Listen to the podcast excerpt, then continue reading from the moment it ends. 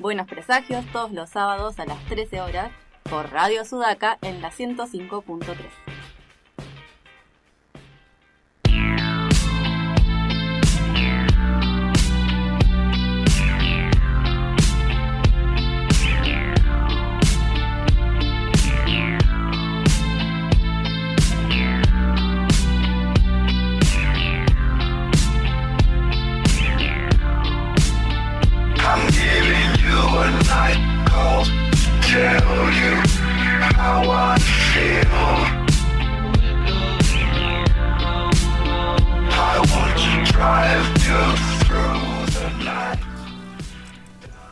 13 horas 43 minutos en la ciudad de Trelew y arrancamos un nuevo bloque de buenos presagios por Radio Sudaca 105.3 www.radiosudaca.org para escucharnos en vivo alrededor del mundo.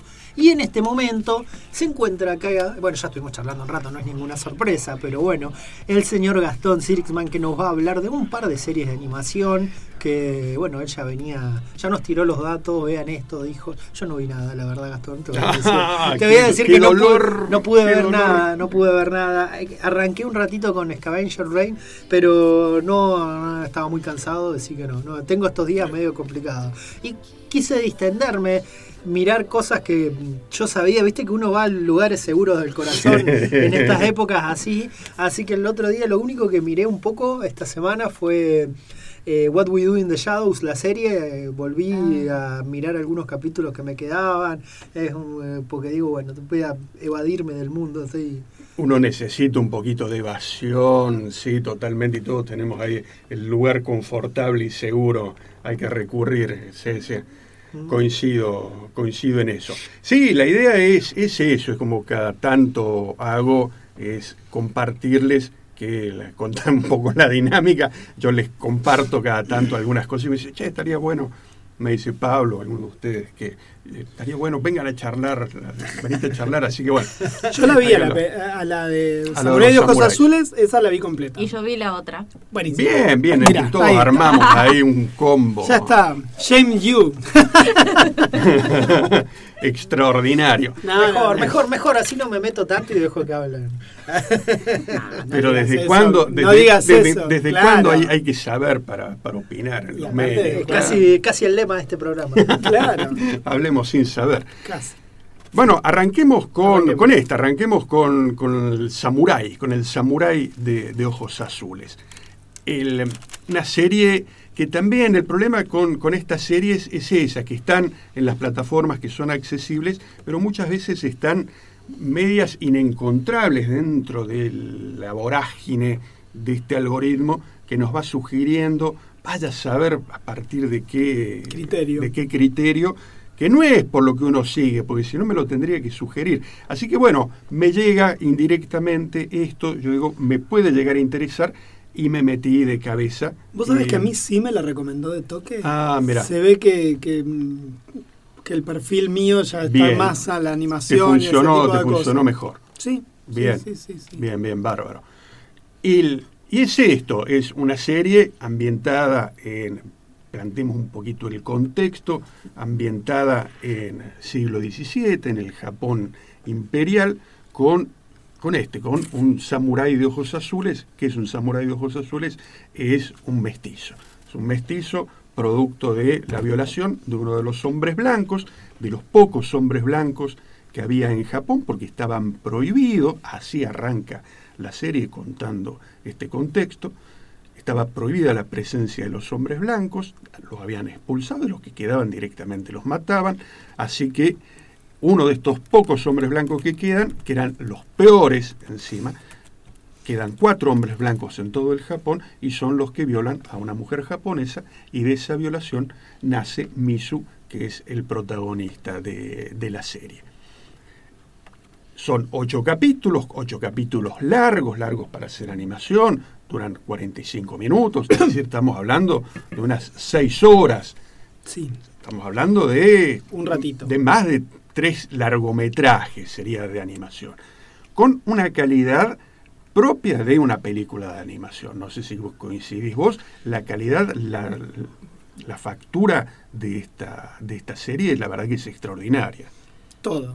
toda la, la- no sé si es la fotografía la palabra Sí, sí, correcta, claro. eh, el sonido, la música. La verdad que los movimientos de cámara que tiene aprovechan muy bien la dualidad entre el 3D CGI, esto medio de computación, medio de computadora, como es, es una animación de computadora, digamos, no es un dibujo a lo Miyazaki, digamos, es un dibujo en computadora. Pero los movimientos de cámara que tiene son maravillosos. Es Yo- alucinante. Sí, sí, sí. Sí, lo que hacen es, es animación 3D, pero simulando un 2D.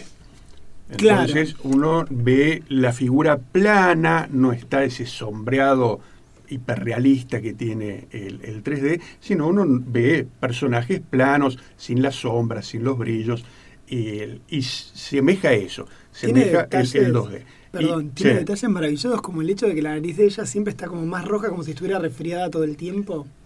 La- el- el- Sí, sí. Genial, genial. Eh, está lleno de pequeños y sutiles detalles y toda la construcción es fantástica. Ahora bien, ¿de qué va esta serie? Porque la, la sugerimos. Una de las puertas de entrada para esta serie es eso, es la calidad técnica que tiene. Yo creo que es uno de los grandes méritos, es que te sostiene seis horas de, de animación, que es muchísimo tiempo, seis horas de animación. Y no baja la calidad en ninguno de los capítulos. En ningún momento es muy estable, si bien tiene distintos directores, es muy estable en cuanto a esto, tiene un arco muy interesante con algunos picos ahí en el medio que son fantásticos. Cada capítulo tiene su propia, su propia construcción, si bien es, es esto, es una historia de que es una historia de venganza. Es la historia de venganza de Misu, que lo que está haciendo es, se va a vengar de estos cuatro tipos que violaron a, a su madre. Violaron y después la madre termina muriendo. No estamos spoileando demasiado No, porque esto lo se cuentan ve en los al- primeros ahí al- cinco al minutos. principio.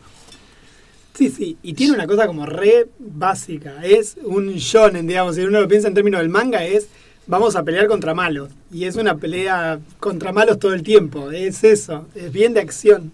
Tiene como dos anclajes. Tiene como un anclaje más clásico que es la típica película de samurái. Cuando uno ve estas películas, remonta a, sobre todo de mi generación, que vimos algunas de las películas que ya eran clásicas cuando yo era chico, como las películas de Kurosawa, eh, Los Siete Samurái, o Ran más adelante. Rashomon. Rashomon, eh, Kagemusha, digamos, son películas clásicas del cine clásico japonés con temática ambientada precisamente en esta época, con la cara de Toshiro Mifune, digamos, que eran estos personajes que son, que son épicos. De todas formas, aclaremos que Akira Kurosawa es como el más occidental de los directores orientales. Justo estaba pensando eso porque adapta incluso obras de Shakespeare transformadas en películas de samurái. Por ejemplo, Ran. Ran, el Rey Lear, llevada a, a- a ese, a ese contexto.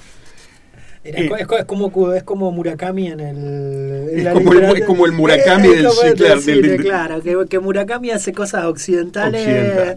muy occidentales para los japoneses. Y, y demasiado orientales para, Para nosotros. Claro. El- por otro lado, por un lado, digo, tiene ese anclaje que es el cine clásico tradicional de, samurái, que cuando nosotros hablamos de, de samurái, el icono que se nos viene es ese, es el- lo que nosotros crecimos viendo y a partir del cual después se desprende todo el resto.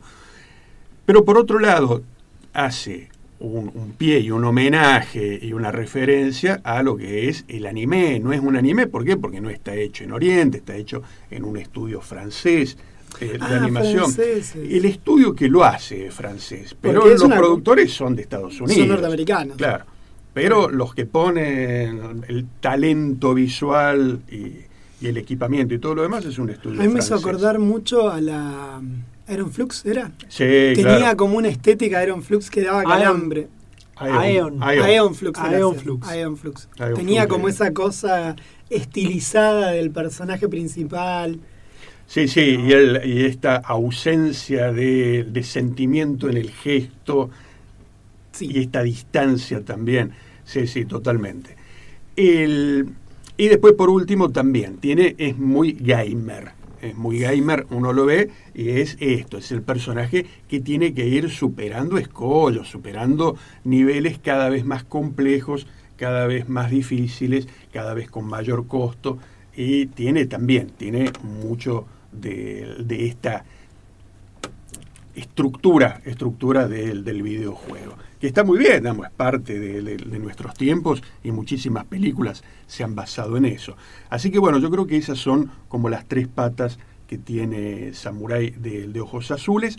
Y si bien es una película propia del el personaje que busca vengarse, va como mucho más allá, porque tiene como subcapas de lecturas que están extraordinarias, que son fantásticas, por ejemplo, lo que es una sociedad hiperpatriarcal, como es la sociedad japonesa, como era en ese momento, por lo menos.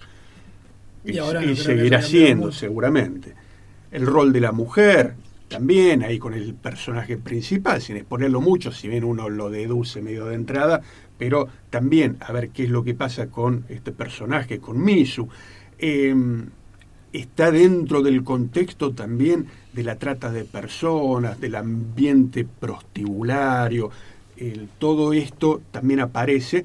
Es una, es una serie extraordinariamente gráfica en cuanto a que tengan Sí, sí. pañuelos al lado, pues se van a salpicar de sangre y otros fluidos, porque eh, se matan, se cogen, bueno, todo. Todo, Todo todo, al todo, mismo todo, tiempo. todo. Todo, todo. Todo al mismo tiempo. Entonces también es, vienen las advertencias. Y todo al mismo arranca. tiempo, hay escenas de todo al mismo Todo al mismo tiempo. tiempo, sí, claro. sí, sí, sí, es muy tremenda, es muy tremenda, tiene cosas muy interesantes, pero nada, a mí me pareció eso, ¿no? Digamos, una serie que no le escapa a ninguna cosa, la meta, el nivel de metáfora está como más en, en, en esta cosa más japonesa de, no sé, hay un momento como de una quietud y todo queda parado y hay todo un momento ahí de silencios donde solamente escuchás el ruido de la naturaleza, donde el personaje es totalmente introspectivo. Uno nunca termina de saber bien qué piensa Misu, nunca terminas de saber bien qué está pensando en su cabeza. Eh, hay escenas muy intimistas. eh, Muy intimista, juega mucho con ese contraste, como bien decís vos. Ah, Juega con ese contraste en el que hay momentos en los que están las escenas de batallas que son tremendas y que están desarrolladas de una manera fantástica, que están coreografiadas y interpretadas originalmente por verdaderos artistas marciales, son filmados en distintas cámaras y después son puestos, eh, se lo dan ese material de referencia a los artistas, a los animadores, y los animadores construyen a partir de eso. Una de las creadoras decía eso, ella dice, yo hago artes marciales desde que soy chica y, siempre me molesta en las peleas cuando no es real. Entonces lo que ha- hace ella es convoca a artistas marciales para que Para que coreografíen las peleas, para que peleen en serio y lo que se hace a partir de eso es se recrea la, la- la animación. Pero después tiene los otros momentos de mucha calma y como todo buen relato clásico están los personajes secundarios. clásicos. Está el maestro, el maestro inspirador, que es un personaje maravilloso, que es... Para eh, mí de lo mejorcito. Claro, que es el, el- el El maestro que construye las espadas. El alma espada. El Claro, padre espada. padre espada. Padre espada. Padre espada que es ciego. Entonces todo el aprendizaje que él tiene desde, el- desde pequeño, porque él empieza desde su orfandad, llega a ese lugar eh, y él, el ciego, lo recibe porque el samurái, ¿cuál es el problema que tiene? Que lo delatan sus ojos azules. Eso le delata que él es un mestizo. Entonces él permanentemente tiene que esconder sus ojos azules. Y el ciego eso no lo percibe. Entonces él vive toda esa vida escondiendo eso y otras cosas también. A mí me gustó mucho el personaje del herrero, porque las manos son extremadamente grandes de una persona que está todo el tiempo haciendo fuerza con sus dedos. Entonces sus manos son deformes. Son, parecen un mono, parece un Tal gorila. cual, tal cual. Ah, y de esas pavadas, ¿no? Digo, pavadas de ese detalle. Y las sutilezas que trabaja también a nivel de sonido. Por ejemplo, en este contexto del taller del, en el que están fabricando las espadas, vemos esto, todo se relaciona con el sonido, entonces va este maestro a buscar un tronco y los va golpeando a los troncos con su pinza, con su herramienta, y a partir del sonido elige qué Elige- tronco ah, va a usar No, para... Y también con los metales, los metales que va eligiendo. También la serie arranca con esto, con un meteorito que cae, que es el que interrumpe una pelea. En azul. En, azul, del acero. En azul, claro. Entonces, que el azul también es el azul de sus ojos. Y, y a partir de ese meteorito, él está todo el tiempo tratando de armar su propia espada. Y decíamos, no es solo este camino a través de intentar vengarse, sino hasta tratar también de saber quién es. Me hizo acordar ¿Quién a... Muy buena serie. A mí me gustó mucho. Me hizo acordar al principio de la serie animada de Conan cuando caen los meteoritos que tenía el padre de Conan que era herrero en esa Ay, no me y de ese que detalle. con eso hacían la, La- la primera espada de él. La primera espada de él. Es Conan. Es Conan. Es Conan. es Conan. Así que bueno, una, una recomendación de, la- de esta, de esta De serie. Netflix, que está en Está en Netflix. Netflix, está en Netflix, La- la otra- ocho capítulos. Sí. Y la otra está en HBO. La otra es eh, Planeta de Recolectores. Planeta de Recolectores. en Scavenger. Rain en su... ah, ¿Cómo Sí. es? Scavenger, Scavengers. Scavengers Rain. Rain. Sí. Bien, sería Eh, la traducción literal. Claro, como reino de. Reino de- ¿Qué es? de Scavengers, carroñeros, una cosa así, ¿puede sí, ser? Sí, algo así. Sí, no sé si es la mejor la palabra. mejor. Creo que no sé si Scavengers tiene o nosotros tenemos una. Una traducción, Una traducción tan Una sola palabra que Sí. define eso. Claro. Mira, voy a. Puede ser. Si alguien, son- sabe, son- si alguien sabe si Scavengers tiene una, Debe tener una traducción. una traducción pero- literal, que lo, que lo diga. Algún profe de, de inglés, algún Fede Tavera ahí que esté escuchando. Son 12 capítulos, poco más cortos, pero también estamos hablando de una buena cantidad de horas, también con una factura impresionante, con...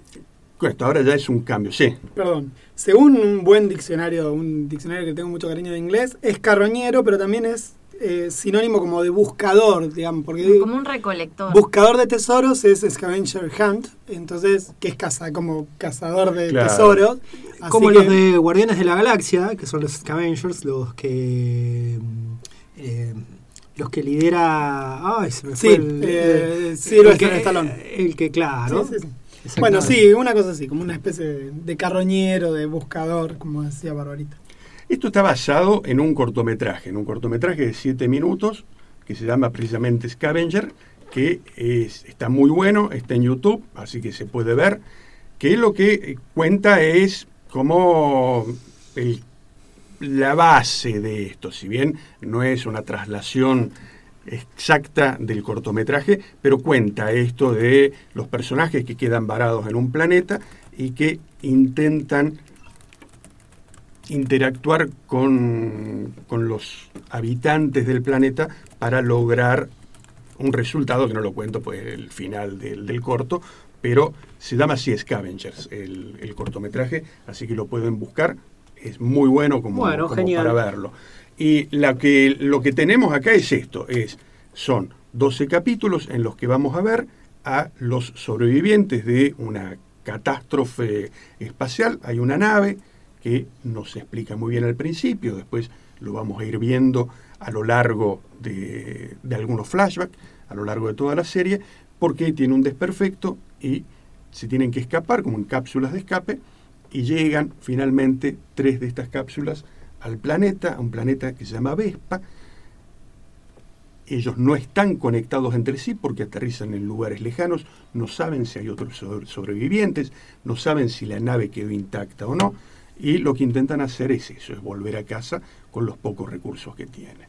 Y esta sí es como una animación más de dibujo animado tradicional, más parecido a Invincible, algo por el estilo. Por lo Esta que es. yo vi muy poquito. Esta es una animación 2D, pero que tiene una calidad también, tiene una calidad muy buena. No es la típica calidad de serie que estamos acostumbrados a ver. A mí me hacía acordar la paleta de colores Es- de Hilda, estaba pensando lo mismo en la paleta de colores de. porque tiene así como una recreación, o sea, es muy importante los paisajes y lo, flora y fauna de ese planeta. Y tiene un nivel de colorido, pero además los colores son bastante particulares, y tienen como paletas de colores muy definidas. Sí, sí, sí, como- visualmente, eh, eh, yo creo que es perfecta visualmente. Sí, yo le encuentro mucho de, también como, como referencia, como homenaje, qué sé yo, a, a Moebius. Eh, es muy Moebius, muy Moebius, la construcción de los paisajes, la construcción de los, de los vehículos que vemos, de los personajes, la paleta de colores también es muy Moebius, que, que son estos, son colores que el que son que no son el color vibrante el gran contraste No hay sino muy muy armónico muy armónico Pero fíjate que estamos hablando de dos series que claramente se corren de la narrativa tradicional del dibujo animado norteamericano. Sí. ¿No? Digamos, uno es europeo, porque francés, digamos, Metal Hurlant, ese tipo de cosas, y la otra es directamente un animanga, un anime, sí que- dos digital, pero un anime, ¿no? Digamos, como que se ha puesto mucha, mucha ficha en ampliar el campo de, de espectadores, de personas que pueden mirar, ¿no? Saliéndose de la animación tradicional. y lo bueno que son las las grandes distribuidoras son las grandes plataformas las que están apostando a esto que uno sabe ya Netflix no vamos a entrar de nuevo en No, contar lo que es Netflix pero están apostando a otro tipo de animación y esto es muy valorable todo lo que fue la serie eh, Love Death and Robot por ejemplo, fue una apuesta buena, fue una apuesta en la que conocimos otros autores, en las que, está bien, era despareja, pero conocimos a lo largo de las tres temporadas un material que estuvo buenísimo. Pero también Netflix, por ejemplo, bancó eh, a Guillermo del Toro haciendo Pinocho. Entonces, no vi. hay debo. como una apuesta importante a la, a la animación. Henry Selick también, bancado por Netflix, esta que es de, de HBO. La que tiene los diseños de Pablo Lobato, Claro. eh, la, de, la de Última de Selic. Claro, no, no me acuerdo del nombre, pero también es una, es una buena película. No es de las mejores de, de Selick, pero que hay una apuesta ahí de las grandes distribuidoras a, a esto.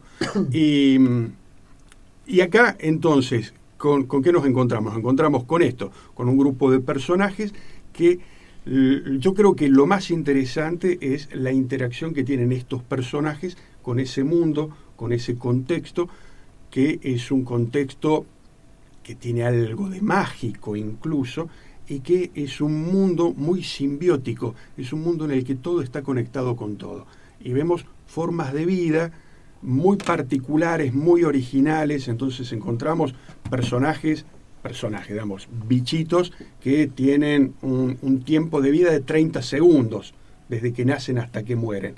Y en esos 30 segundos lo único que hacen es generar una perlita y esa perlita se puede usar para dárselo de comer a otro bicho y ese bicho va a absorber esa perla y se va a mutar en otra cosa y esa mutación los astronautas lo van a usar para alguno de sus fines. Entonces está todo el tiempo en permanente metamorfosis este mundo y permanentemente utilizando los recursos que tiene y la flora y la fauna terminan siendo medio como una sola cosa y se mimetizan una con otra. Yo creo que ese planteo, sobre todo si lo comparás, por ejemplo, con Avatar, donde Avatar parecía que era una cosa muy original, pero en realidad era eso, era tenía un poco más de pluma, un poco más de colores, el bicho volaba o no volaba, andaba por el agua, no andaba por el agua, pero no había una gran construcción de un mundo. Este es un mundo nuevo, un mundo con su propia lógica y en el cual estos sobrevivientes tienen que tratar de llegar a su objetivo. Y en estos 12 capítulos lo que vamos a ver son picos muy interesantes, vueltas de tuerca, en un momento van a aparecer personajes nuevos. Así que nos vamos a encontrar con todo esto que a mí me parece que hace, para mí es una de las grandes series del año. A mí me hizo acordar mucho a la historia de Nausicaa, tanto la película, pero mucho más el manga, que es mucho más extenso, en esta cuestión de las disyuntivas morales según de dónde mires. Porque, digamos, eh, uno obviamente se está identificando primero con los personajes que son los astronautas, pero si, y digamos, cómo ven como amenazas o como oportunidades ese mundo y cómo van aprovechando esa perlita. Y después ves Oportun Crisis.